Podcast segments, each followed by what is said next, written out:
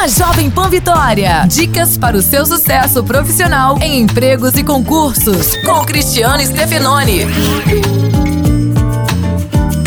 Montar o próprio negócio exige alguns cuidados. Primeiro, busque informações no Sebrae. Lá você receberá orientações importantes, principalmente sobre como lidar com o dinheiro. Aliás, por falar em dinheiro, para não tomar prejuízo, é preciso avaliar se você tem o perfil empreendedor. Então, pesquise o mercado e veja os riscos que o negócio envolve.